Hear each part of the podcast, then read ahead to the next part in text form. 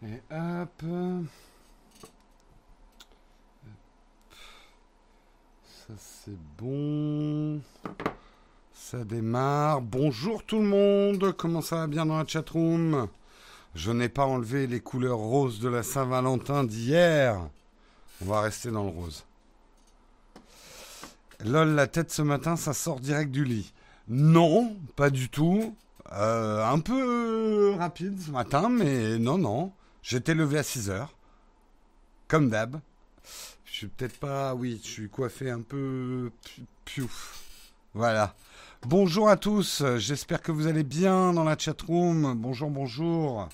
Bon réveil, bon petit-déj, bon début de boulot, euh, bonne fin de boulot. Euh, ça dépend dans quel état vous êtes. Voilà, voilà. Allez, on commence en attendant que la chatroom se remplisse. C'est le vendredi, c'est normal, c'est un petit peu plus dur pour remplir la chatroom. Hein. Le vendredi matin, ça pique. Et on va commencer en remerciant nos contributeurs. Ce matin, j'aimerais remercier Tease, euh, Kid Nikos, The Wanderer, Mathieu et Notian. Merci à vous, les contributeurs, sans qui nous ne serions pas là. État abominable. Écoute le tutoriel, on va tâcher d'arranger ça hein, avec. Euh, est-ce qu'on a des bonnes nouvelles? Euh, Bah écoutez, il y a de tout, on va dire. Il y a de tout. Il n'y a pas que des bonnes nouvelles. Allez, en attendant toujours que la chatroom se remplisse, eh bien, on va se lire une petite expression désuète française du jour. Hein, c'est la tradition. Ça laisse autant, le temps aux gens de se réveiller. Et ce matin, oh putain. Bref, la définition elle est très courte. Hein. Alors, d'où vient tourner au vinaigre En référence au mauvais vin qui tourne à l'aigre et se transforme en vinaigre? Ouais, j'avais peut-être pas besoin d'un bouquin pour savoir ça. Moi, je vous propose qu'on en fasse une autre. Hein. Il n'y a pas de règle. Ouais, elle est nulle celle-là. Non, tiens, on va en faire une bien. Parce que bourgeoise, la définition est toute pourrie. Non, on va faire poule mouillée. D'où ça vient poule mouillée? Ça, c'est plus intéressant. Euh, quand la pluie tombe, la poule court en cactant se, euh, se réfugier à l'abri. Sage décision. Mais, mais elle s'affole aussi quand les circonstances ne le justifient pas. Bref, la poule ne se distingue pas par son courage. Et comme c'est une femelle, traiter un mâle de poule mouillée peut exposer à des réactions violentes. Très misogyne hein, comme expression, on est bien d'accord. C'est vrai qu'on ne dit pas coq, euh, peureux comme un coq mouillé. Hein. Euh, mais voilà les origines. C'est vrai que les poules sont des pleutres, hein, on peut le reconnaître.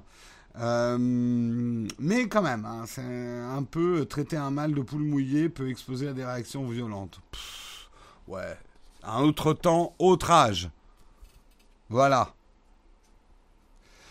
Moi, je suis en train de marcher 6 km pour aller au boulot à cause d'une grève de transport ce matin. Et t'es en Allemagne, non, Émilie Marie? Donc il y a bien des grèves en Allemagne. Hein? Qu'est-ce qu'ils viennent nous faire la morale qui font jamais la grève, les Allemands? Ce qui est faux. La poule est courageuse. En Afrique, on, mettait, on les mettait dans les jardins pour niquer les serpents. Elle les défonce. Olek, spécialiste de la poule en Afrique.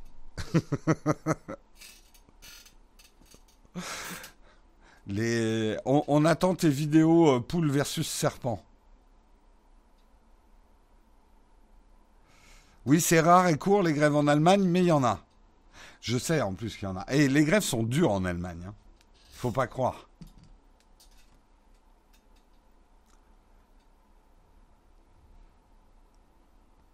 Je serais curieux de voir le combat d'une poule avec un serpent. Bon, bref, allez.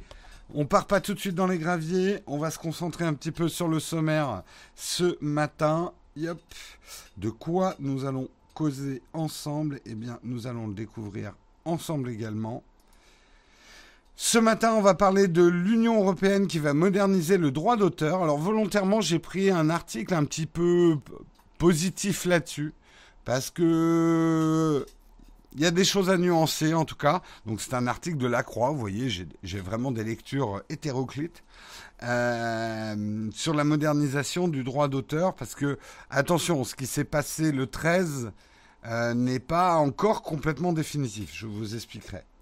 Euh, nous parlerons également du Canon EOS RP, le nouveau hybride full frame de Canon qui a été annoncé hier. Du bon, du mauvais, surtout du... Non, non, intéressant mais bizarroïde. C'est encore une fois Canon. Il y a des trucs que je comprends pas. Bref. Nous parlerons également d'un Raspberry Pi qui tourne sur Windows 10. Et oui, c'est désormais possible. Nous parlerons de... Mais c'est mes amis personnels, donc euh, voilà, j'en parle, je suis très content pour eux. Euh, qui lève 4 millions d'euros pour renforcer sa plateforme d'hacker éthique à l'international. C'est la bonne nouvelle pour Yasuyak. Euh, nous parlerons également de Apple qui vend à nouveau ses iPhone 7 et iPhone 8 en Allemagne et équipé d'une puce Qualcomm. What the fuck euh, et nous terminerons par la petite mort du rover Opportunity sur Mars. La NASA a fait le choix de l'abandonner seul sur Mars. Est-ce qu'Opportunity va faire caca dans ses laitues? Ceux qui ont vu le film comprendront la référence. Euh, nous parlerons un petit peu de ces, de ces 15 ans de service de Opportunity sur Mars. Euh, oui, il y, avait, il y a aussi le XT30, mais bon, euh, je ne peux pas annoncer toutes les sorties d'appareils. Mais effectivement, il y a aussi Fuji qui a annoncé le XT30. Allez, voilà en tout cas pour le sommaire du jour. regardez sur YouTube pour la poule. Il y a plein de vidéos YouTube, c'est impressionnant. D'accord, ok. Effectivement. Allez, t'as fait déjà une recherche. Poule versus serpent. Eh ben, écoutez, c'est la nouvelle du jour. On va voir des combats de poules. Euh, on commence effectivement avec euh, l'Union européenne et sa modernisation du droit d'auteur. Effectivement, les représentants euh, des trois institutions européennes se sont enfin entendus pour une version commune, de la directive réformant les droits d'auteur. Sauf coup de théâtre, il devrait être adopté au Parlement européen en avril. Alors, précision, une fois que ça sera adopté, déjà ça va être en avril, par le Parlement européen, il peut y avoir un coup de théâtre encore. Euh, vous pouvez encore vous exprimer contre. Euh, le faire savoir par tous les moyens possibles et imaginables. Je vous avais donné le lien euh, des, euh, des ah je trouve plus le mot des pétitions à signer. alertez vos députés européens, ça peut être une chose à faire. tout ça pour dire, une fois que ça sera adopté par le Parlement européen, après il va falloir que ça soit adapté au droit français. Donc, ça ne veut pas dire que ça n'urge pas, mais c'est pas encore euh, dans les textes. Euh, ah, mais voilà, moi on me croit pas, mais YouTube si, bah oui, Oleg. si c'est Oleg, c'est vrai. Voilà. Euh, alors, quel est l'objectif de cette révision du droit d'auteur? C'est mieux les adapter au marché numérique en pleine adaptation. Déjà, on, en a déjà parlé, donc je vais aller vite. Hein. Vous devez savoir ce que c'est que l'article 11, l'article 13. L'article 11, globalement, c'est la création d'un droit voisin pour les éditeurs de presse euh, qui les dotent d'un droit d'utiliser la reproduction de leur contenu, mais aussi se faire rémunérer pour la reproduction de ce contenu. Aujourd'hui, la situation, c'est que par exemple, Google News euh, tire profit des publications de presse en refusant souvent de conclure des accords avec les éditeurs qui ne jouissent pas pour l'heure d'un droit propre et ne peuvent pas exiger de licence. Cette protection sera valable deux ans, la commission en préconisait dix. L'autre article qui moi en tant que youtubeur m'intéresse plus ou m'inquiète plus, c'est l'article 13 qui a cristallisé l'attention, taxé de machine à censure et accusé de tuer l'Internet. Cette disposition vient surtout instaurer le principe d'une responsabilité pour les plateformes. Plus question pour elles de se retrancher derrière la responsabilité des utilisateurs. Elles devront s'assurer que les contenus qu'elles rendent disponibles respectent les droits d'auteur. Aujourd'hui, YouTube n'est pas responsable de vos vidéos. Si vous êtes si vous publiez des vidéos. Euh, YouTube ne peut pas être poursuivi euh, pour du droit d'auteur. Si vous avez fait votre vidéo et que vous avez pris du contenu qui ne vous appartient pas, euh, c'est votre responsabilité. YouTube vous bloque, démonétise, etc. Mais YouTube ne peut pas être poursuivi. C'est votre responsabilité. L'article 13 va euh, redonner la responsabilité, va donner la responsabilité aux plateformes de diffusion. Donc ça sera aux plateformes de diffusion de de s'assurer que le contenu qu'on upload dessus respecte le droit d'auteur. Sachant qu'il y a eu quelques aménagements, ces règles ont été assouplies pour les petites plateformes de diffusion qui ont moins de 3 ans d'existence, un chiffre d'affaires inférieur à 10 millions d'euros annuels et une audience qui ne dépasse pas les 5 millions de visites par mois. Donc des petites plateformes de diffusion euh, échapperont à cette euh, responsabilité euh, sur la directive du droit d'auteur. De même, tout ce qui est... de même, oh le jeu de mots De même, les mèmes et les gifs sont exclus tout ce qui est image parodique euh, tombe hors du champ d'application de la directive. Donc vous pourrez continuer à échanger des mèmes euh, sans tomber sous cette directive. Euh, en fait, qu'est-ce qui est chiant dans cette histoire? Je vais vous dire le fond de ma pensée. Moi, en tant que petit producteur qui élève des poules au grain en plein air. Non, en tant que petit producteur de contenu, je me sens de plus en plus pris entre l'enclume et le marteau. Euh, l'enclume, parce qu'on sent bien qu'il y a un lobbying de la part de YouTube qui n'arrête pas de nous dire mais faites des vidéos contre l'article 13. Ils y vont trop fort et au bout d'un moment, nous Français qui sommes des sceptiques de nature, on est là mais pourquoi tu veux que je fasse autant de vidéos contre l'article 13. Pourquoi, pourquoi, pourquoi? Puis on gratte un peu, on s'aperçoit que c'est quand même Google qui pousse vachement derrière, et quelque part les États-Unis qui poussent déjà, qui poussent beaucoup derrière. Il y avait un article que j'ai failli vous faire ce matin qui était intéressant parce que c'était tout ça vu du côté américain et euh, d'un côté américain modéré qui disait l'Europe est de plus en plus l'épine dans le pied de la tech américaine et la tech américaine qui, quelque part, de fait, s'est emparée du contenu du monde pour, quelque part, nous le revendre derrière, en tout cas, faire du profit avec le contenu, en en payant le minimum, ça les arrange bien aussi qu'on n'ait pas des directives de droit d'auteur trop fortes. Euh, et cet article disait, peut-être qu'on ferait bien de s'en inspirer. Et même certains aux États-Unis commencent à dire, on devrait peut-être faire la même chose parce qu'il y a un sentiment d'impunité de ces grandes plateformes qui utilisent quand même le contenu de certains ayants droit euh, pour se faire de l'argent sans reverser quoi que ce soit. Hmm. Ça, c'est l'enclume. On se dit, ouais, il y a quand même un lobbying. Euh, hmm. Mais d'un autre côté, le marteau, on se dit, il y a un autre lobbying qui est à fond derrière la défense du droit d'auteur.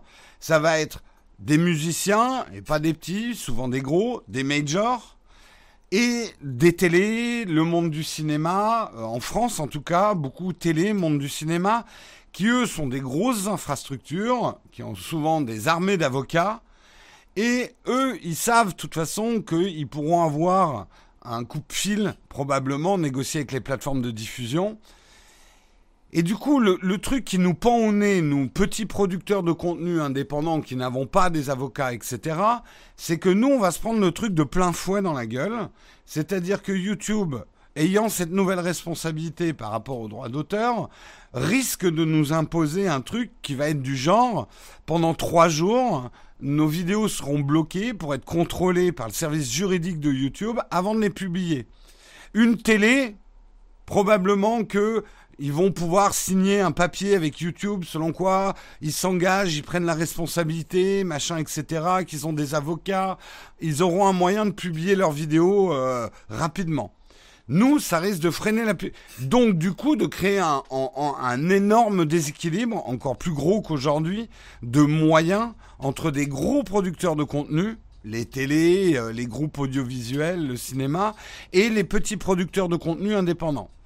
Et du coup, l'impression que j'ai de plus en plus avec cet renforcement du droit d'auteur, bah, c'est d'aller de Karim Ancilla. Euh, relisez Ulysse si vous ne savez pas de ce que j'évoque. Euh, c'est que d'un côté, moi je suis pas vraiment contre qu'on renforce les droits d'auteur. Je suis un auteur.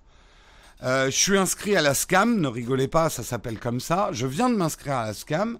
Je suis pour une défense renforcée de mes droits et qu'on ne puisse pas. Je me suis fait voler mon contenu il y a quelques mois par un gros groupe média. j'ai rien pu faire parce que j'ai pas les moyens. Si on me garantit aujourd'hui que ce groupe euh, média ne pourra plus me voler mon contenu, il m'avait volé mais carrément ma vidéo dans laquelle on me voyait et ils avaient croppé pour effacer mon logo, tout quoi. Je sais, beaucoup la doivent dire dans la chatroom, mais t'aurais dû les attaquer. J'ai pas le temps, j'ai pas l'argent, euh, voilà. Euh, c'est euh, euh, David versus Goliath en plein. Je les ai clashés sur Twitter, c'est déjà ce que j'ai pu faire, et ils ont retiré leur contenu. Mais ok, tout ça pour dire, moi j'ai rien contre. j'ai pas envie non plus que les États-Unis et les groupes tech dictent leurs lois. le marché européen est un gros marché. Je suis pour un renforcement du droit d'auteur, je suis pour une harmonie, mais je serai toujours pour que les producteurs de contenu soient rémunérés pour ce qu'ils ont produit, pour ce qu'ils ont créé. Je suis moi-même un producteur de contenu. Euh, mais d'un autre côté, euh, j'ai pas envie de me retrouver avec un système à plusieurs vitesses où ça va être les gros producteurs de contenu qui vont être favorisés et les petits, on va se retrouver finalement euh, broyés par les rouages du système, quoi. Parce que imaginez bien quand même une chose, bah, s'il y a un avocat dans la chatroom qui veut s'emparer de mon dossier, mais alors il faudra qu'il fasse tout, hein, parce que moi j'ai même pas, j'ai le temps de rien, donc euh, bref. Euh, et puis, puis il faudra qu'il le fasse gratuitement, hein, ça c'est sûr. Euh, il faut quand même que vous réalisiez un truc, c'est que si demain YouTube nous impose par exemple trois jours de délai avant qu'on publie une vidéo, c'est la mort d'énormément de chaînes indépendantes qui sont basées sur l'actualité. Et par exemple, Nowtech, ça imposera un choix drastique et assez destructeur pour la chaîne. On ne traitera plus l'actualité tech. C'est même plus la peine de faire une vidéo d'unboxing sur la sortie d'un produit si elle ne sort que trois jours après. Parce que les Américains, les Anglais et tous les autres, ou même des Français qui se seront installés à l'étranger, pourront sortir leurs vidéos avant nous. Et donc, nous, c'est même pas la peine, quoi. Euh, donc, bon, moi, Nowtech, je pourrais toujours me rabattre sur du tuto, sur des choses plus intemporelles, mais ça fait bien évidemment beaucoup moins de vues. Euh, donc, pour ma chaîne spécifiquement, ça sera peut-être pas un arrêt de mort, mais ça va compliquer les choses qui sont déjà pas simples. Pour d'autres chaînes, c'est un arrêt de mort. Ou alors, effectivement, elles sont obligées de déménager à l'étranger. Euh, ou peut-être certains trouveront la solution de, diffuser à partir de l'étranger. Mais ça en est triste. Les lives, c'est la grande question. Est-ce que je pourrais encore faire un live en utilisant finalement des articles de presse, puisque c'est ce que je fais hein, dans Techscope euh, Est-ce que je pourrais le faire? Ça, j'en sais rien. YouTube ne fera jamais ça? Ben, euh, Vincent, euh, le, truc, c'est que s'ils ne font pas ça et qu'ils ont quand même la responsabilité du droit d'auteur, ils s'exposent à être attaqués très fortement par des ayants droit si des youtubeurs s'amusent à mettre du contenu qui leur appartient pas dedans. Donc, euh, je suis pas du tout aussi sûr que toi que YouTube ne pratiquera pas ça. C'est une question euh, de, responsabilité juridique après. Donc, euh, alors je sais, hein, certains, euh, certains vont dire, mais t'as qu'à partir à l'étranger. Si je vous dis à vous, t'as qu'à partir à l'étranger pour faire ton métier, c'est pas si facile que ça. Marion, elle a un métier aussi. Euh, voilà, donc euh, peut-être que je serai confronté à un choix, et peut-être que mon choix, ça sera de faire autre chose, parce que ça sera peut-être pas possible. Je veux pas faire ces vidéos alarmistes parce que je suis pas 100% pour le lobbying anti-article 13 euh, que je trouve euh, peu nuancé et qui dit pas tout non plus. Mais, euh, mais quand même, quoi.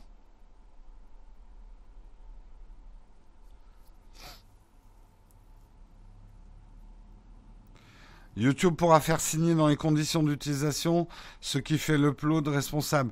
Ouais, mais là encore, Vincent, il faudra voir les conditions juridiques parce que parfois on met, on le voit bien avec le moteur de YouTube, on met un contenu dont on croit avoir les droits. Regardez Steven, il a mis une musique euh, dans sa dernière vidéo, il croyait avoir les droits et il s'est fait bloquer quand même. Si on signe un papier, qu'on prend la responsabilité et que les ayants droit attaquent très fort parce que c'est YouTube et ils pensent attaquer YouTube, donc ils vont demander plein, plein, plein, plein de sous, et que YouTube ouais, dit euh, non bah c'est pas nous, hein, c'est euh, Nowtech hein, la responsabilité, et poum, tu te retrouves avec une attaque à plusieurs millions dans les dents, euh, c'est dangereux pour nous aussi, quoi.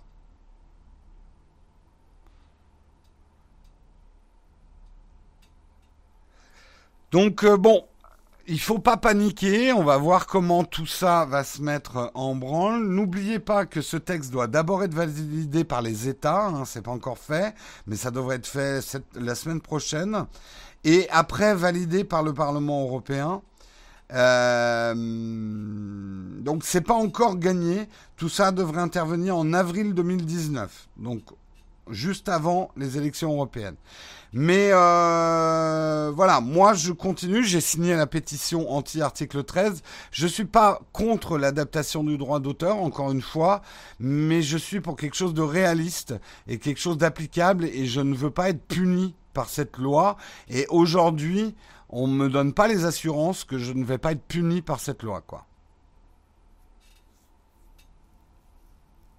Oui, oui, euh, Steven a payé pour les droits de cette musique. Le problème, c'est que ça va pas être du, c'est pas des contrôles humains, euh, c'est des algorithmes, et les algorithmes peuvent se, se tromper, quoi.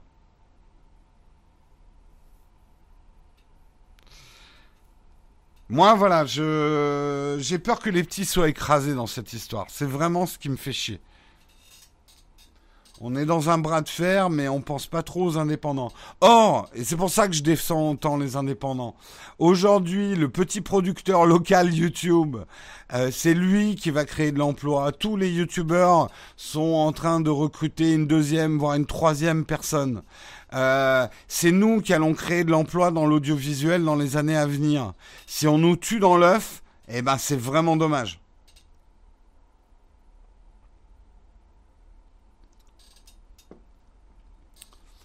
Donc, euh, bref. C'est pas simple pour nous. C'est pas simple pour nous et sentiment désagréable que d'un côté ou de l'autre, euh, on y perd. Euh, je l'avais mis dans un, ancien article, le, le lien, je l'ai pas là ce matin, le lien euh, pour la pétition pour l'article 13. Euh, faites une recherche sur Internet, vous devriez trouver.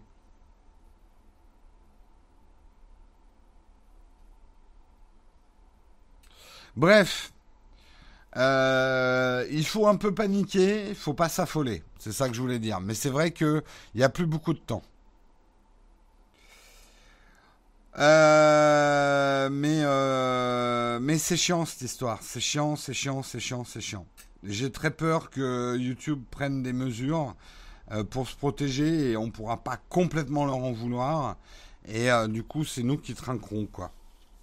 Allez, on va parler effectivement du Canon EOS RP. Canon qui annonce un nouvel hybride full frame. Euh, ils avaient donc sorti l'EOS R, qui on va dire a eu un accueil euh, mitigé de la presse, plutôt un bon accueil du public. Hein, ça s'est pas trop mal vendu, l'EOS R, euh, le R, et ils sortent la version RP.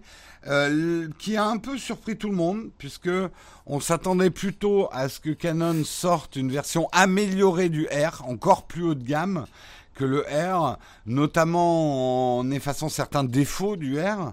Eh bien non, ils ont choisi de sortir un RF qui est plutôt un boîtier avec un prix très agressif.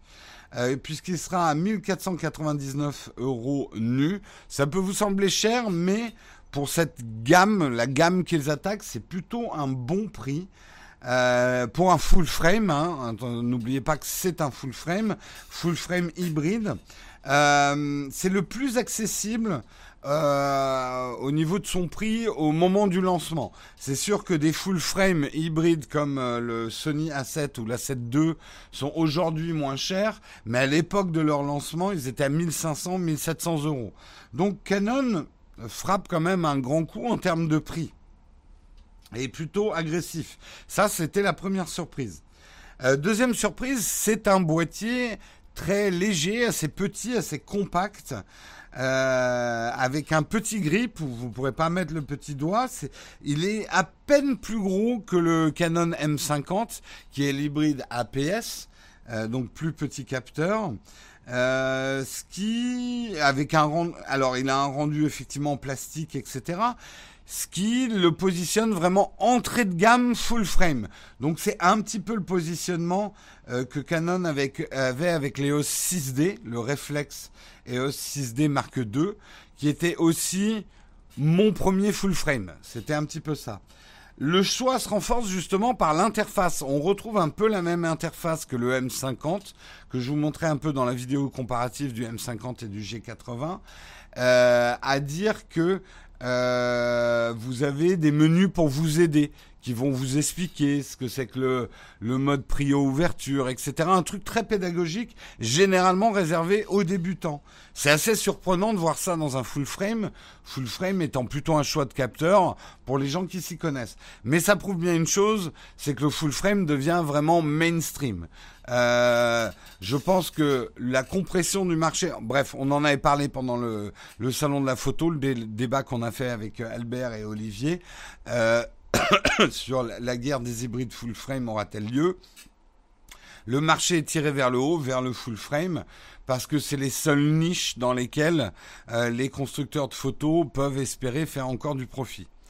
Euh, donc un positionnement effectivement surprenant d'un full frame pour débutants. Des performances photos, il y a du bon et du mauvais. Les rafales sont vraiment pas euh, rapides. C'est pas un boîtier pour les sportifs. Ce qui fait dire que là où ils ont fait une grosse concession au niveau du prix, c'est certainement au niveau du processeur de traitement électronique de l'image. Donc ça peut nous inquiéter un petit peu sur le traitement du bruit en photo, ça peut nous inquiéter donc sur les rafales, ça peut nous inquiéter sur un certain nombre de choses, mais sinon, ça a l'air d'être plutôt un bon capteur, toujours ce fameux dual pixel en autofocus qui plaît autant. Euh, du Canon. Donc on se dit un Canon à 1400 euros, euh, pas mal, pas mal. Euh, oui, mais il y a un gros mais, et ce gros mais, c'est surtout concernant la vidéo. Bah en fait, pour résumer les choses, en vidéo, vous avez exactement les mêmes problèmes que le M50. Oui, vous pouvez en théorie tourner en 4K, mais vous perdez l'autofocus, vous êtes croppé à mort dans le capteur, euh, vous ne pouvez sortir que du 8 bits en 4.0.0. Euh, bref, pas un, c'est pas une vraie caméra qui fait de la 4K. Or, quand on dépense 1500 euros, euh, voilà, 1500 euros aujourd'hui, euh, je crois que le GH5, il est plus très loin de ça. Et il fait de la 4K en 60 images secondes. Alors oui, c'est pas le même capteur. Mais n'oubliez pas que le capteur, c'est pas tout non plus, hein, dans un appareil c'est important, mais ça ça change pas tout quoi. Donc euh, et puis il a une stabilisation en vidéo. J'ai vu les premières vidéos, c'est une cata. Pas de stabilisation du capteur et l'ont remplacé par une stabilisation numérique qui a l'air pas mal dans certaines situations. Genre quand tu marches, ça stabilise pas mal cette stabilisation numérique. Mais par contre, euh, Jared Pauline se montrait à l'arrêt quand vous vous arrêtez et que tu filmes un objet qui bouge le, le, le, la stabilisation euh, numérique, enfin logiciel, essaye de stabiliser les feuilles qui bougent. Donc l'ensemble de l'image. Bref, une cata quoi. Euh, non mais j'ai dit GH5, j'aurais pu dire Sony A7 II euh, ou A7 III. Voilà. C'est un full frame. Bon, il est quand même plus cher. Hein. Non, mais alors attendez, j'essaie de vous trouver un truc dans les 1500 euros qui filme. Ah bah euh, le G80, euh, le, le, G7. voilà, il y a plein d'appareils chez Olympus aussi. chez Sony, si vous prenez des modèles plus anciens, ou même les APS-C, le, le 6400. Enfin bref,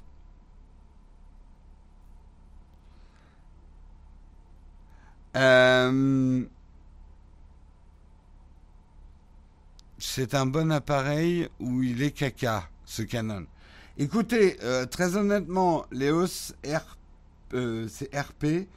Euh, c'est un bon appareil pour la photo, pour un débutant qui veut un full frame. Voilà, c'est tout ce que j'ai à dire. Mais pour la photo, en plus, j'ai pas parlé du problème de batterie, mais ils ont mis des toutes petites batteries dedans. Il y a des choix très étranges quand même chez Canon. Mais ils vont vendre un paquet. Le M50, malgré ses défauts, c'est numéro un des ventes au Japon, le M50. Et ce que j'ai envie de dire pour terminer sur ce, sur ce EOS RP, c'est exactement comme le M50. Moi, il m'a déçu sur la fiche de spec, le M50. J'en avais même fait une vidéo où je défonçais un petit peu Canon. Il m'a plus plu quand je l'ai eu en main et qu'on est réaliste avec. On se dit, ok, je ferai pas de 4K avec. Je vais filmer en 1080. C'est plutôt une bonne caméra. Je la recommande même pour commencer YouTube avec le G80 de chez, chez Pana. Arrêtez de dire que je suis un fanboy de quoi que ce soit. J'ai recommandé un M50 hein, dans deux caméras pour débuter YouTube.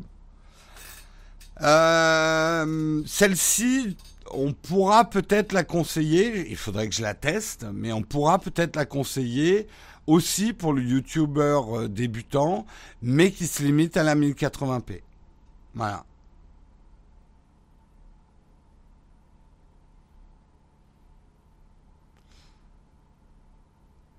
Il n'y a rien à 200 euros, pas trop mauvais. Garde à 200 euros, garde ton smartphone. Hein. Franchement, j'en me pose la question au moins 15 fois par jour. Euh, je peux avoir quoi comme bon appareil photo à 200 euros Ton smartphone?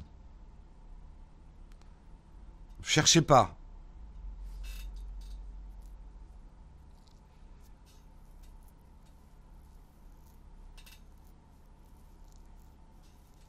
Non, non, mais euh, j'ai même pas besoin de le tester. Euh, je suis d'accord avec toi, Etilio. Il y a quelque chose de très agréable dans les Canon quand on les utilise. Le M50 m'a plu.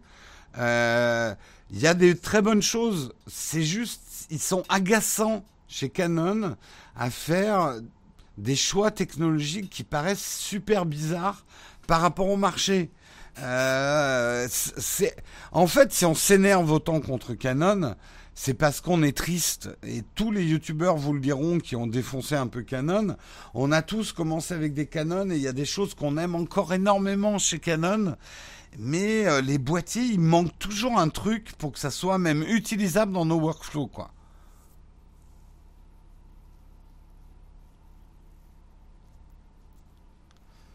Enfin, le RX100, les premiers, je les conseille plus hein, aujourd'hui. Et tu, je sais pas si tu en trouveras à 200 euros. Oui, garde tes 200 euros et loue des caméras, à la limite.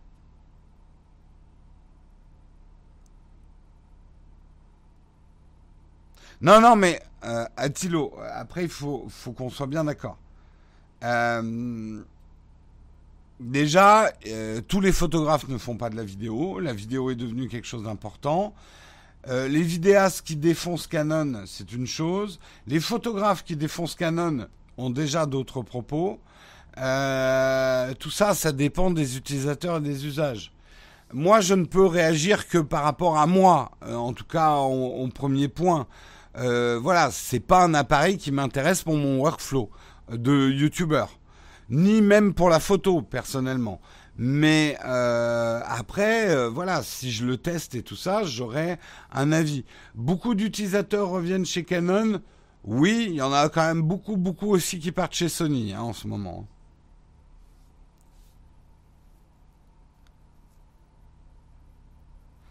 Oui, non, mais je suis d'accord, hein, Olek. Euh, et c'est pour ça que quand je fais un test vraiment de produit, je sors de ma peau, je mue tel un lézard, et j'essaye aussi de me mettre à la place d'autres personnes à qui cet appareil peut s'adresser?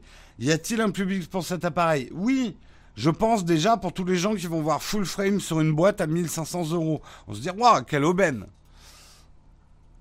un boîtier full frame à 1500 euros, il y a des compromis et on les voit. Et le compromis est vraiment fait sur la puissance informatique de cet appareil, que je trouve décevante. Et c'est un peu ce qui est triste dans le M50 aussi.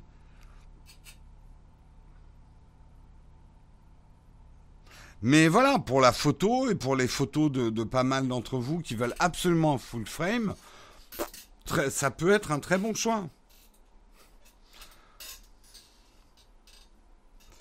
Euh, Tristan, il utilise les deux. Hein. Il a un GH5 et un Canon.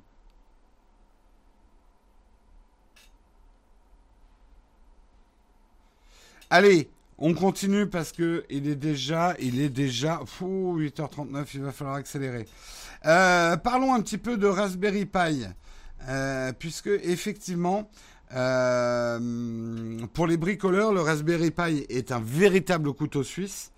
Et on a appris récemment qu'un développeur a réussi à installer Windows 10, un Windows 10 fonctionnel, dans sa version ARM sur un Raspberry Pi.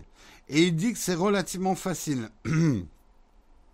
Euh, effectivement, il a fallu qu'il y ait cette nouvelle génération de Windows 10 compatible ARM pour que ça soit possible.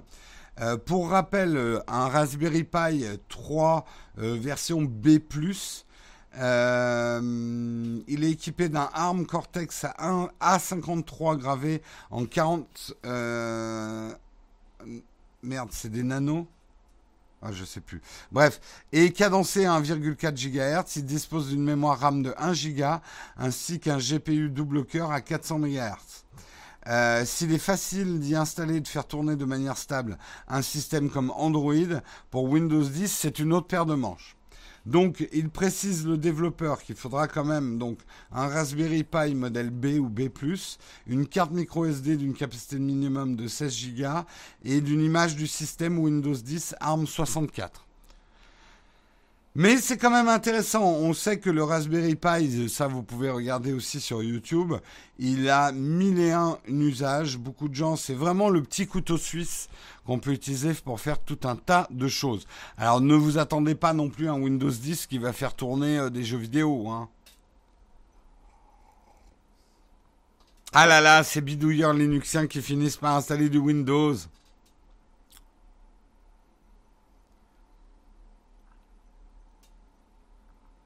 Euh... T'en as trois des Raspberry Pi, Samuel Bah oui, il faut que tu t'amuses avec, quoi. Toi, tu l'utilises comme serveur Linux, d'accord. Moi, je m'en suis servi pour faire un miroir connecté. Sympa, hein, Guillaume. Sympa, sympa.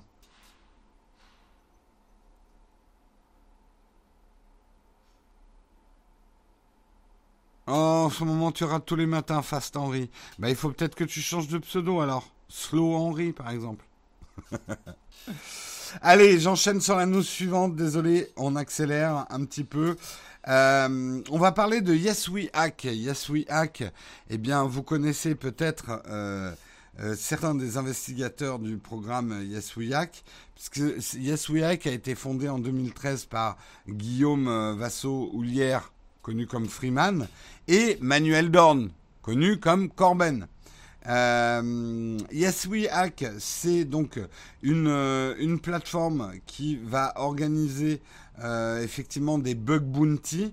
Les bug bounty, je vous rappelle, c'est euh, des recherches de bugs et de vulnérabilités pour les entreprises qui sont récompensées. En gros, c'est des hackers, mais pour le service du bien.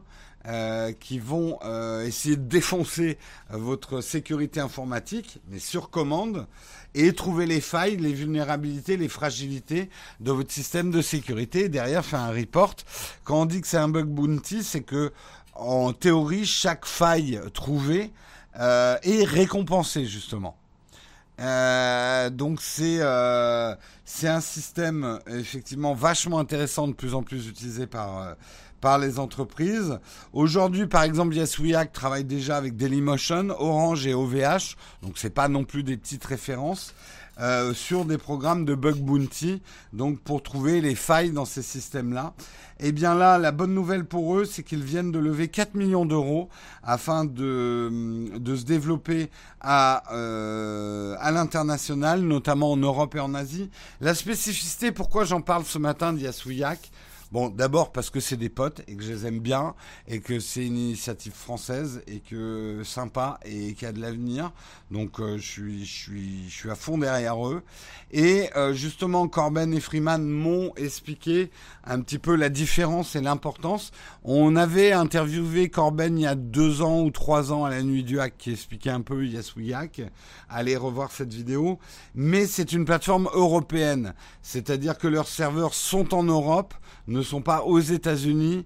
Donc euh, voilà, ça peut permettre effectivement, euh, en termes d'indépendance euh, technologique et d'assurance de non piratage de vos données dans des guerres chinois, États-Unis, Europe, etc. c'est quelque chose d'important. merci pour ton super chat, Norris. Ça va. Ça va. Euh, pour les 14 ans de YouTube et pour Nowtech. Ah, ils ont 14 ans YouTube, ouais, pas mal.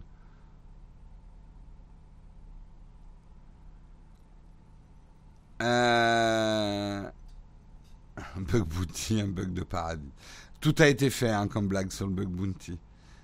Euh, Corben distribue d'ailleurs des bounties hein, sur le stand si vous le croisez. Donc euh, un grand bravo. Alors 4 millions, c'est à la fois beaucoup et bon, c'est une première levée. Euh, c'est bien, ça, ça, va permettre d'embaucher et, euh, et de d'étendre l'entreprise.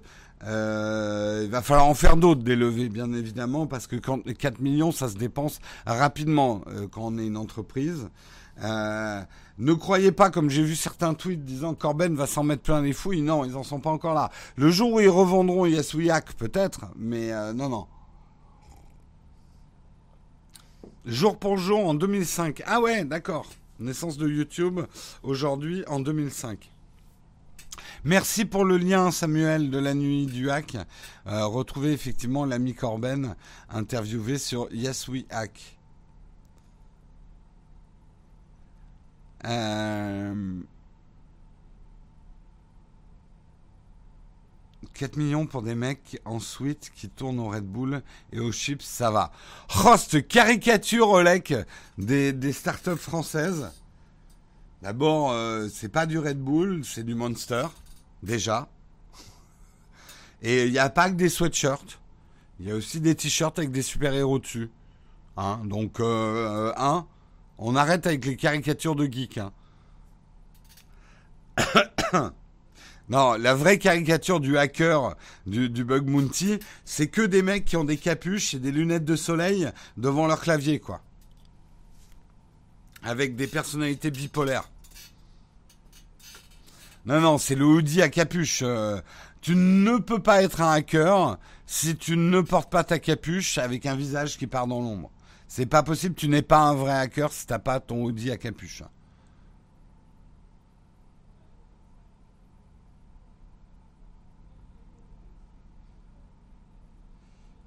Et un foutu avatar Anonymous à la place. Euh, à la con, oui, oui, il y a de ça aussi. Bref, très content par Yasuyak. Euh, moi, je, je, je, voilà, je suis hyper content pour eux. Je suis hyper content. La cité de la peur, vous avez reconnu Oui, c'est bien pour la France. Non, puis c'est important qu'on ait des systèmes euh, de bug bounty européens. Ça aussi, j'insiste bien là-dessus, c'est hyper important. Euh, je veux dire, notre indépendance, euh, l'indépendance de l'Europe, c'est hyper important. Dans le monde qui se profile, dans le bras de fer Chine-États-Unis, euh, dont on connaît déjà le gagnant, euh, que l'Europe ne se retrouve pas écrasée entre les deux non plus.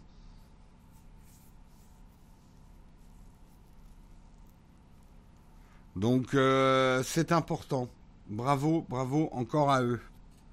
Allez, une news un peu rapide. Euh, vous, avez, suivi les périples de l'affaire Apple euh, versus Qualcomm. Ça chauffe, il y a du rififi. On sait que la justice allemande avait interdit à Apple la vente des iPhone 7 et des iPhone 8 qui ne respectaient pas les clauses d'un contrat euh, du fabricant de puces déterminé à plomber les ventes. Elle bizarre votre phrase. C'est qui qui a écrit ça? Big Geek. elle est bizarre votre phrase. On dirait une phrase que je dirais dans une vidéo, mais qui tient pas debout. Bref. Euh, tout ça pour dire, bah, Apple finalement revient dans les boutiques américaines avec une puce Qualcomm. Donc ils n'ont pas remplacé la puce. C'est pas si facile que ça.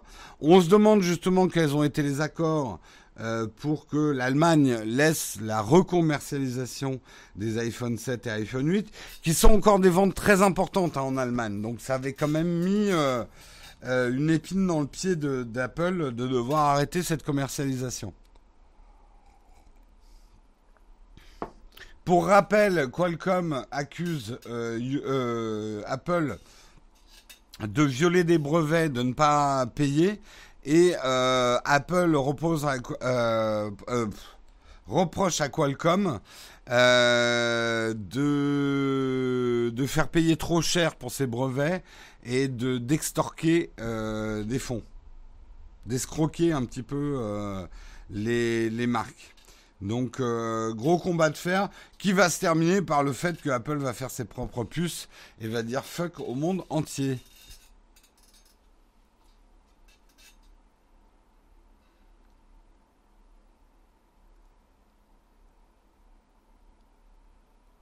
Euh, complètement d'accord, l'Europe a aussi une longueur d'avance en termes de... Oui, tout à fait, sur la confidentialité. Euh, on a un petit peu d'avance là-dessus. Euh, allez, du coup, je passe au dernier article. L'article est un petit peu triste. vous l'avez certainement vu hier. le regretté, enfin, Opportunity, hein, ce petit robot euh, que vous connaissez bien, le petit robot de la, NASA qui s'était posé en 2004 sur Mars. Après 15 ans, c'est pas mal quand même 15 ans, 15 ans de bons et loyaux services, la NASA décide de l'abandonner faute de pouvoir communiquer avec. Alors qu'est-ce qui est arrivé à Opportunity? On ne sait pas bien. Ce ne sont que des hypothèses, mais il ne répond plus. Hier, avant-hier, a été envoyé un dernier signal pour essayer de le réactiver. Pas de réponse. Alors, soit il fait une crise d'adolescence, à 15 ans, c'est un peu normal. Oh, j'en ai marre, je fais ce que je veux. De toute façon, je suis tout seul sur Mars. Et puis, euh, et puis, je comprends pas pourquoi ma voix elle change. Enfin bref, il fait peut-être sa crise d'adolescence. Donc, il refuse de répondre à ses parents. Ça, c'est la première hypothèse. Manifestement, la NASA a décidé de pas la retenir. Pourtant, je trouve que c'est quand même une hypothèse assez réaliste. Mais l'hypothèse la plus probable, mais pas très fun, euh, ça serait qu'il y a eu une grosse tempête de sable. Euh, oui, c'est vrai que n'oublions pas que Opportunity était fait à l'origine pour fonctionner pendant 90 jours. Donc c'est pas mal de fonctionner 15 ans après. Hein. Euh, mais une grosse tempête de sable aurait recouvert entièrement les panneaux solaires euh, d'Opportunity, l'empêchant de se recharger. Et euh, du coup, bah, il est, il est en, en sommeil profond. Il y avait un espoir encore qu'une une nouvelle tempête qui était attendue plutôt vers le mois de septembre, octobre. non, de novembre à janvier, pardon, aurait enlevé le sable sur les panneaux solaires mais hélas, ça ne s'est pas produit. Donc, est-ce qu'on saura un jour ce qui est arrivé à Opportunity? Est-ce qu'un jour un, un, humain ira à sa rencontre? On cherchera Opportunity, euh, le petit robot que les humains avaient envoyé il y a 150 ans sur Mars. Euh, déjà, on sera pas là pour le voir a priori. Euh, Mais peut-être, ça pourra être un moment d'archéologie. Peut-être que plus tard, il y aura de l'archéologie planétaire, où on retrouvera les traces des, des premières tentatives maladroites des êtres humains euh, de comprendre l'espace, les environnants, précédant la grande colonisation. Euh, ouais, ouais, et on trouvera à ce moment-là pourquoi Opportunity refuse de répondre. Je garde quand même, il faut aller le chercher. Ouais, ça a coûté un peu cher pour un tas de ferraille quand même. Et bim, tu fais du racisme anti-robot Salaud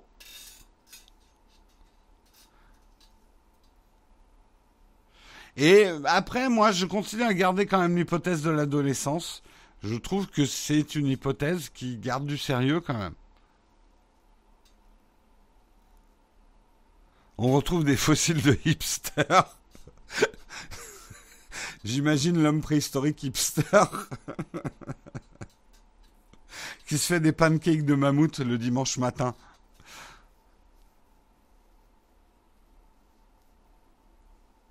Elon Musk, va peut-être nous, nous monter une opération de rescue opportunity.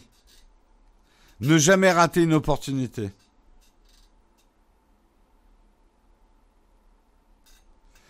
Enfin, je dis ça, mais tout le monde sait qu'ils ont jamais été sur Mars et c'est que des photos prises au Canada. Putain, ça a l'air lugubre, hein, le Canada. Hein.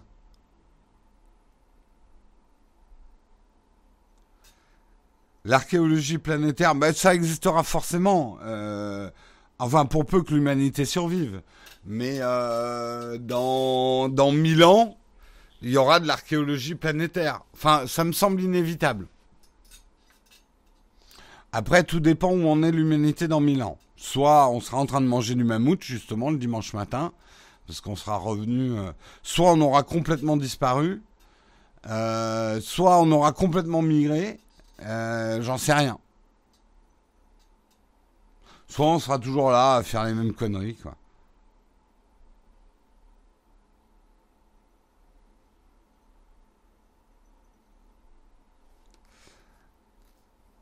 Des pancakes de mammouth, c'est un, un concept. Et ouais, le mammouth cake. Le panmout. Je voudrais une panmout. En fait, c'est une pancake de la taille d'une pâte de mammouth. Eh, c'est pas mal ça. C'est pas mal, la panmout. Je dépose trademark, droit d'auteur, tout. Envoyez-moi les hélicoptères.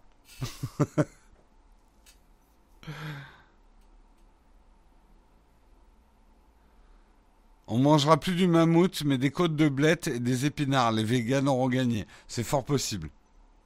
Je, pense qu'effectivement, mais ça, ça sera plutôt dans les 50 ans à venir, euh, progressivement, la viande va devenir d'abord un produit de luxe. On consommera que. Il y aura une viande de substitution à base de végétal pour tout ce qui est euh, ravioli, euh, boulettes de viande, enfin la mauvaise viande. Là, j'ai dit que ça me dérangeait pas. Franchement, le jour où il y a, on peut même plus manger une, bonne côte de bœuf, j'espère que je serai plus là, personnellement. Mais bon.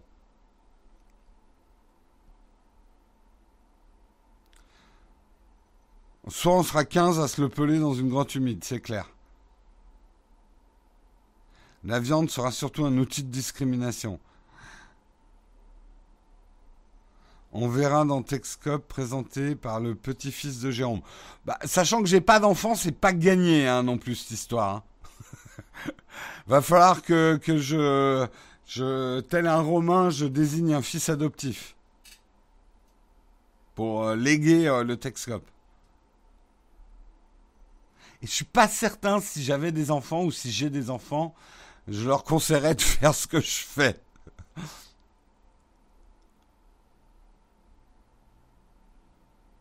Les véganes ne sont pas en guerre et cherchent pas à gagner. Non, mais je pense que là, après, c'est des questions industrielles. Euh, quand on aura des substituts assez convaincants, et je pense encore qu'on peut y arriver pour tout ce qui est saucisse, viande hachée, euh, hamburger, machin, on peut arriver avec quelque chose de convaincant.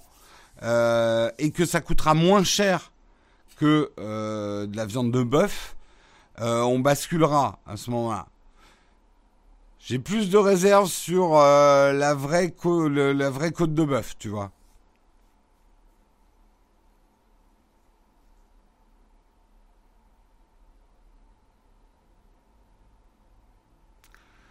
Euh, ils essayent tout souvent d'imposer leur choix. Non, mais encore une fois, on va pas rentrer dans le débat euh, vegan, pas vegan.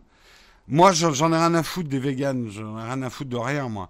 Euh, je suis un carnivore, mais même en tant que carnivore et aimant la viande, ça ne me dérange pas que toutes les viandes, on va dire jusqu'au steak haché, euh, donc toutes les viandes, on va dire lasagne, pâtes, euh, raviolis, saucisses, trucs, soient remplacées par un substitut végétal, ça ne me dérange absolument pas. Au contraire, si c'est un meilleur pour ma santé, deux bien meilleur pour la planète, pas de problème. Euh, ensuite, euh, pour des viandes plus raffinées et d'autres choses, j'attends de voir. Mais dans, dans l'absolu, j'ai rien contre. Tant que j'y perds pas.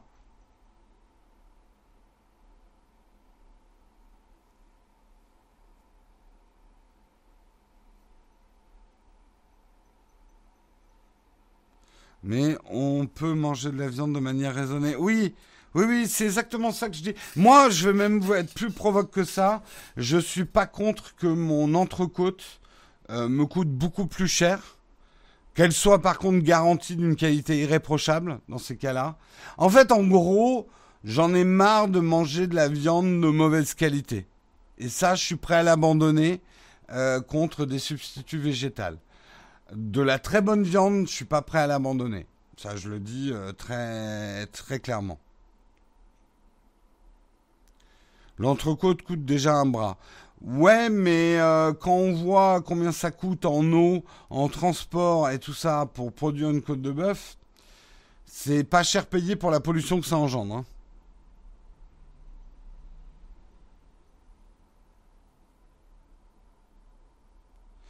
Bref, oula, ça, commence les combats euh, avec les vegans dans la chatroom. On va arrêter ce Texcope. Je vous remercie beaucoup de l'avoir suivi, de l'avoir commenté avec moi. On va passer une petite session euh, vite ton fac vous allez pouvoir me poser des questions. Il n'y a pas de questions platinium ce matin. Donc si vous avez des questions à me poser, c'est maintenant, c'est tout de suite.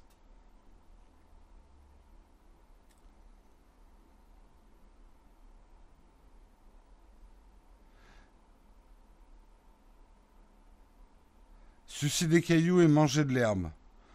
Il faut pas tomber dans les caricatures d'un côté comme de l'autre. Il y a de la bonne nourriture végane. D'abord, moi, c'est, ça m'intéresse beaucoup euh, végétariens et véganes dans leurs recettes parce que justement, ils ont une manière, par exemple, d'accommoder les légumes qui est bien plus à mon goût que généralement l'accommodation des légumes qu'on fait pour bêtement accompagner une viande. Voilà.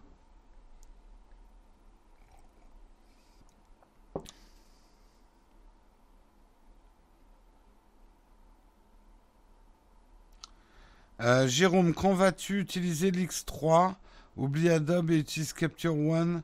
Adobe ne sait pas gérer correctement le capteur Fuji. J'ai déjà fait beaucoup de tests. En avoir un. Un. Euh, bah, euh, L'XT3, je vais l'utiliser bah, dès que je pars en vacances. Je vais peut-être l'utiliser avant. Mais tu dis que ils savent pas gérer les formats des photos de l'XT3 problème, c'est que moi, j'amène euh, qu'une. Euh, j'amène qu'un iPad en vacances. Donc, ouais, forcément, je traiterai avec Lightroom.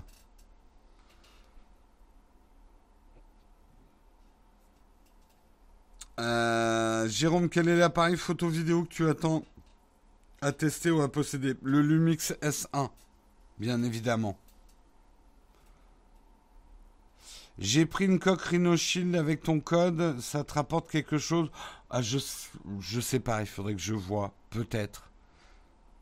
Après, tu quand tu dis que tu l'as pris, tu as tapé le code Nowtech, euh, je sais même pas si j'ai ouvert un programme d'affiliation avec eux directement.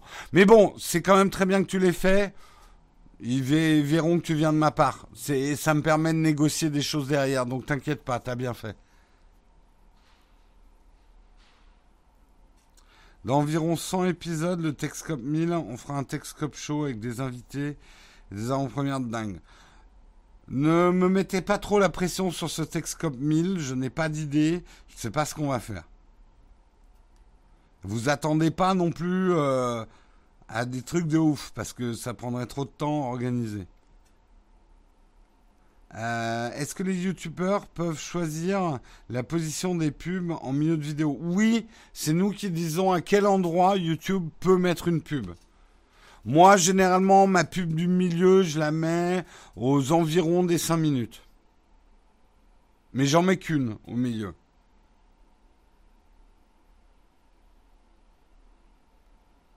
Vous êtes inscrit à Caire pour votre séjour au Vietnam Non, on n'a pas besoin. On a déjà pas mal de trucs qui nous couvrent. Euh, je sais pas ce que c'est Caire. Euh, il y a un bon nombre de systèmes d'élevage bio équitable. Ah, ça continue les débats là-dessus. Tu as adopté MindNode sur l'iPad grâce à une de tes vidéos, superbe app. Tu as une autre pépite à conseiller en ce moment. Euh, non, je voilà, MindNode est effectivement moi reste un, une source essentielle de productivité. Euh, si, peut-être, même si ça bug encore pas mal. Mais. Euh, euh, merde, comment il s'appelle?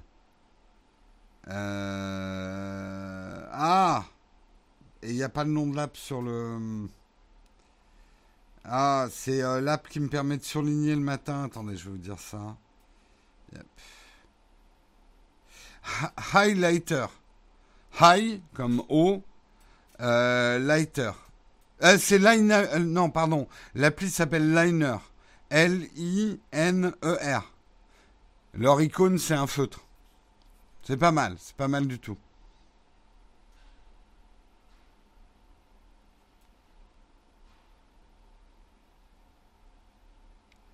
Euh, j'ai vu ta vidéo sur le Shadow hier. Est-ce que l'USB est reconnu à distance? Oui, j'ai branché un disque dur sur l'USB, ça marche. T'en penses quoi des premières images du Panasonic? Écoute, ça a l'air pas mal du tout hein, en photo. Euh, j'attends de l'avoir en main pour euh, vraiment me prononcer.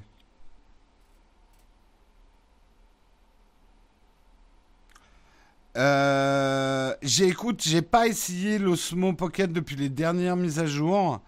Euh,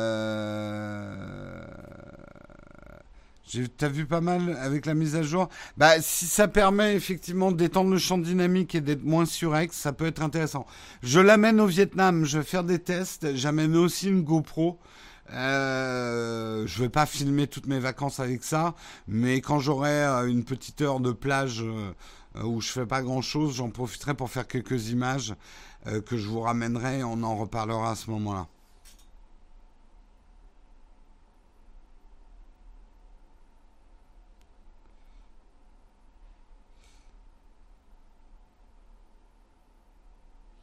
Euh, sérieusement, il y a un sujet qui me laisse dubitative. Apple et son partenariat avec les assurances en scanner, pour scanner nos habitudes.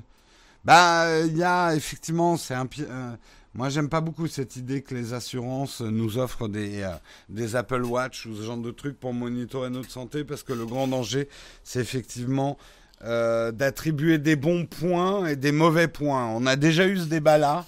Euh, euh, on peut comprendre que certaines personnes disent mais euh, euh, c'est normal qu'une personne qui fait attention à sa santé paye moins qu'une personne qui fume, qui boit, etc.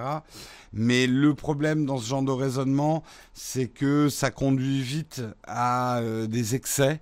ou voilà, la liberté par exemple de faire du parapente. Oui, bien évidemment, une personne qui fait du parapente, d'ailleurs, elle paye déjà plus cher. Hein. Si vous faites des sports dangereux, euh, vous payez déjà plus cher. Mais euh, voilà, il faut faire attention avec ce genre de notions. Faire très attention. Ça paraît simple la solution, mais c'est pas si simple.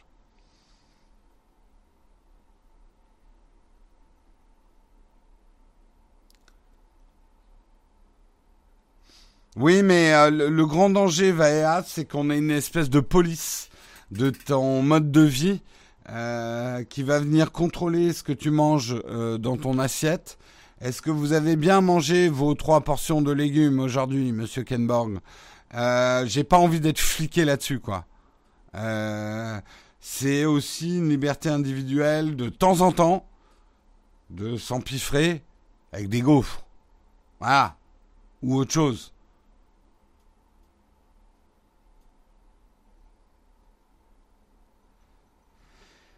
Euh, j'ai vraiment testé à fond les divers dérotiseurs avec les dernières versions avec le XT3.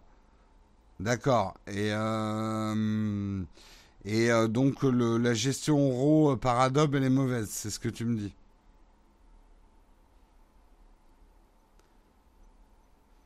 Oui, Apple a vraiment l'intention de se faire une place sur l'e-santé et il y arrive. J'aime bien leur approche pour l'instant d'Apple. Elle n'est pas culpabilisante, elle n'est pas, on se sent pas oppressé par son Apple Watch. Par contre, si je sais qu'elle était connectée effectivement avec ma mutuelle ou mon assurance santé, euh...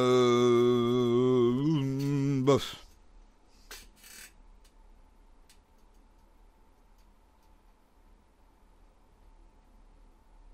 Là, tu parlais des assurances. Ouais, mais je confonds toujours assurance et mutuelle. Je suis une merde au niveau administratif.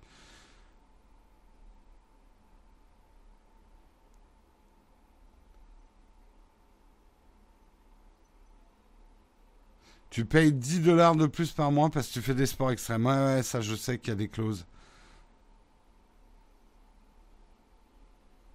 Ah, j'ai raté un super chat. Ouais, mais je vois pas tout. Il est où le super chat? Merci Nori pour ton super chat. Merci beaucoup pour la semaine. J'espère qu'il y aura un petit signe de vous au mois de mars.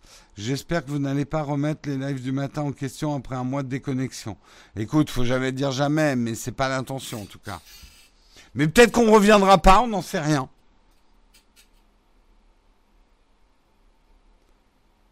Mais euh, non, on vous oubliera pas. Vous inquiétez pas.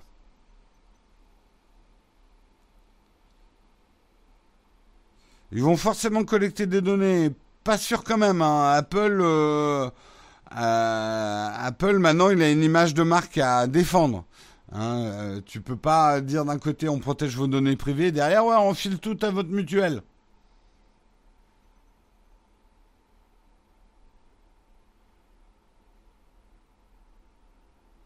Ouais, mais Capture One, il n'existe pas sur iPad. Si je me trompe pas, Alexis.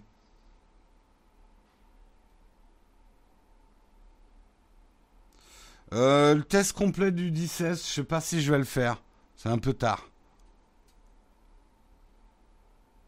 Le 16 refera son apparition euh, probablement, mais d'abord je n'ai plus de 16. Euh, donc ça va, je pourrais pas. J'utilise maintenant le, le 16 va être vendu. Euh, et euh, parce qu'en en fait, il a été endommagé, je l'ai fait réparer. Là, il est sous blister. J'ai pas envie de le redéballer, rien que pour faire une vidéo dessus, pour vous donner toutes les explications. J'ai plus que le dissert en fait, euh, donc éventuellement un test du dissert.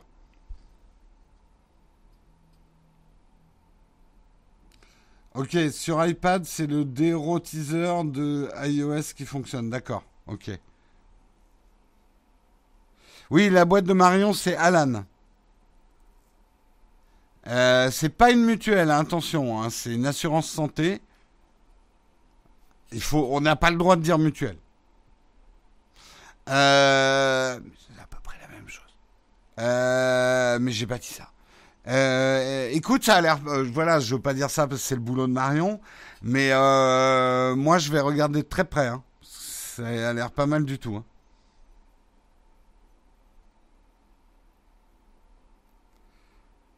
Euh, faire un test du XT30, écoute, je viens d'avoir le XT3, donc non, ça serait plus un test du XT3 que je ferais.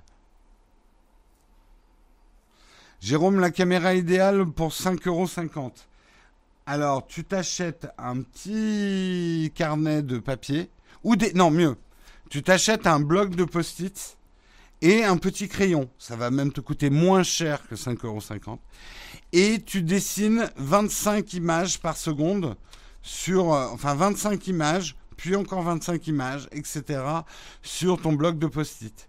Et après, tu déroules ton bloc de post-it et tu verras, c'est comme si tu avais fait un film. Oui, je suis en train de le vendre, le 16, ouais. Oui, parce que le dissert me va tout à fait. Hein.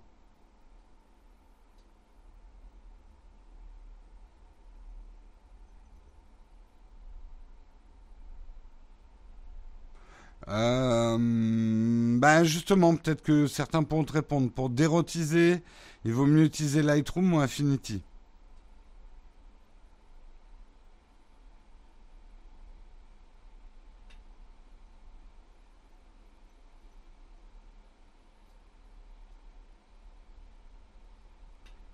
Euh, oula, il y a des débats, euh, Alexis. Je sais pas ce que vous dites.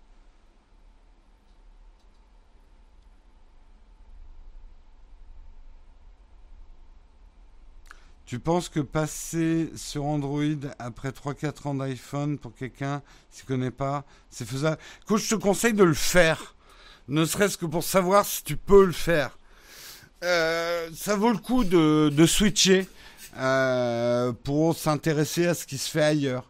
Et après, t'aimeras peut-être pas, bah, tu te reprendras un iPhone dans un an ou deux ans.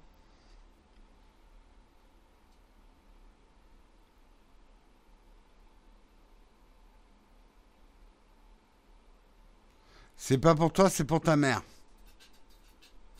Tout dépend de sa souplesse par rapport au changement d'habitude. Moi, je basculerai pas mes parents de leur iPhone sur un Android, ça c'est clair.